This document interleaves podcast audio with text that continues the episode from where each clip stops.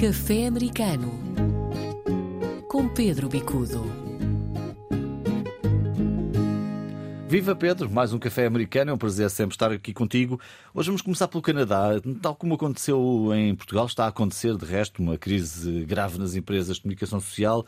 Eh, a Bell, a Bell é talvez a maior empresa de comunicação do, estado de, do Canadá. Exatamente, é a maior empresa de média no Canadá. Está a despedir, a despedir, a despedir. 4.800 pessoas, jornalistas, foram despedidos, 45 rádios vendidas e, de facto, há aqui um, um autêntico terremoto no, nos média canadianos, uh, porque havia já antes uma tendência para a concentração de empresas. A Bell era, de facto, o maior empregador e com 4.800 jornalistas no desemprego, é uma situação aflitiva. Claro, atraiu as atenções não só no Canadá, mas uh, até mesmo nos Estados Unidos e, claro, que na Europa isso tem repercussões, porque a tendência é quase global. Uh, as razões são as mesmas, não é? As razões são as mesmas. É uma questão de publicidade, é uma questão de mudança em termos dos hábitos de audiência, eh, sobretudo em termos do, do, do processo de multimédia e, e, sobretudo, do processo de diversificação no, nos médias sociais. A Bell tem vindo a acompanhar esse processo, mas o fato é esse. Já tinha havido cortes anteriores, mas agora foi mesmo a matar e é uma situação muito preocupante porque, por exemplo, eles eliminaram programas de notícias, três noticiários diários foram eliminados e substituídos por uh, entretenimento, jogos. Portanto, há aqui todo um, um eu diria, há um desprender da realidade, há aqui todo um fenómeno de alienação pura e simples e isso causa grande preocupação no Canadá. Nós somos os dois jornalistas e há muitos anos, não é? E, portanto, temos discutido isso em privado, esta questão, a forma como o jornalismo está a viver hoje.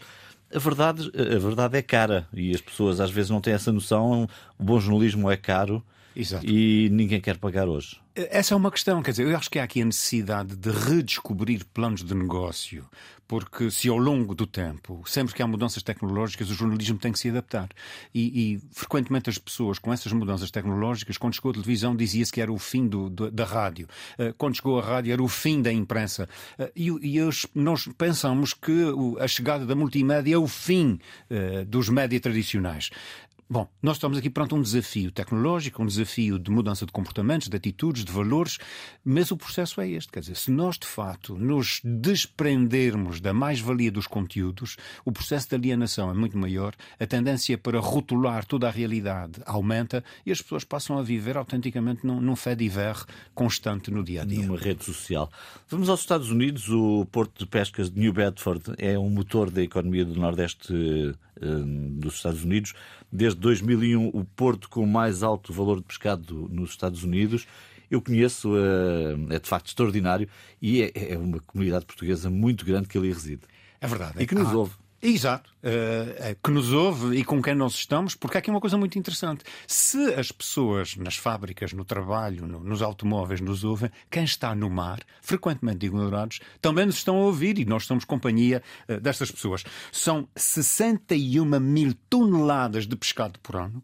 Isso representa cerca de 300 milhões de euros na venda direta, mas representa, a nível de atividades derivadas, as chamadas mais-valias, representa trabalho para cerca de 40 mil pessoas, eh, e isso representa mais de 10 mil milhões de euros por ano na economia uhum. do, de, de, portanto, daquela parte nordeste dos Estados Unidos. Estamos a falar de quê? Estamos a falar não só de fábricas de conservas, estamos a falar de transportes, estamos a falar de aeroportos de exportação, porque não é apenas o peixe, o peixe fresco ou o marisco fresco, é, são os derivados, são as mais-valias conseguidas e, de facto, tem um impacto extraordinário a nível da economia é extremamente importante também para nós. Porquê? Porque a maioria destas pessoas são luso-americanas. E, portanto, estamos aqui perante uma atividade preponderantemente étnica em que a presença portuguesa é extraordinária. Agora uma pergunta com rasteira. Não, não é tanto assim.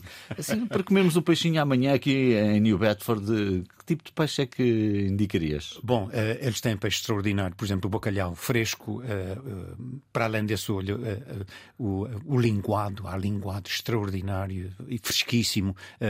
Vieiras, aliás, há um festival anual de vieiras, uhum. o Scallops Festival.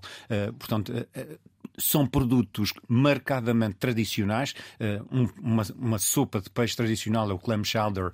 Uh, portanto, são tudo produtos muito identitários. Isso é extremamente interessante. Nós normalmente olhamos para uma cultura em termos de gastronomia. No caso da gastronomia do Nordeste dos Estados Unidos, o pescado, o marisco é fundamental e, claro, grande parte deste produto que chega à mesa das pessoas tem mão de obra portuguesa. E se tive a oportunidade já, de resto, de, de provar esse magnífico uh, peixe e marisco dessa, dessa zona. Bom, uh, falamos também aqui neste programa de hoje do Parque Marítimo de Energia Eólica ao Lago de Massachusetts e Rhode Island. Ele está a avançar, mas há problemas.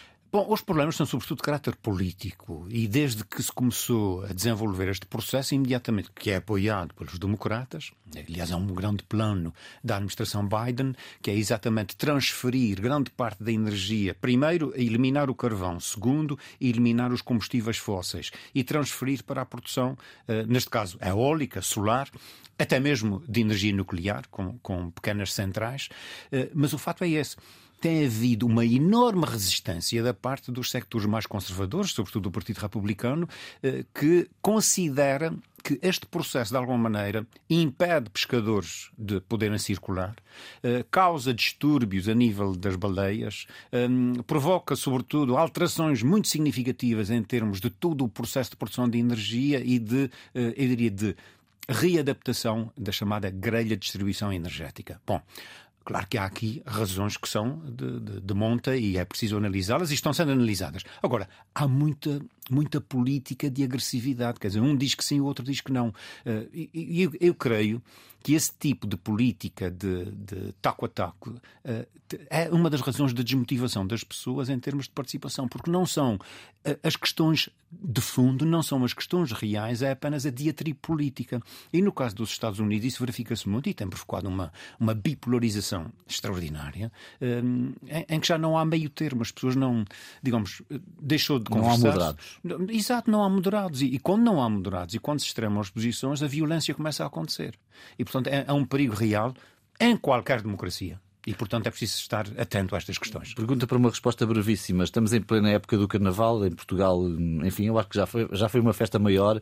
Nos Estados Unidos e no Canadá, enfim, nem por isso conhece-se em Nova Orleans, mas não é uma festa muito significativa. Bom, nas nossas comunidades é significativa. Aliás, no caso da, da, Nova Inglaterra, nós temos os chamados bailinhos da Terceira, uh, que são manifestações carnavalescas muito típicas dos Açores, da Ilha Terceira sobretudo, uh, mas à parte disso não há muito mais.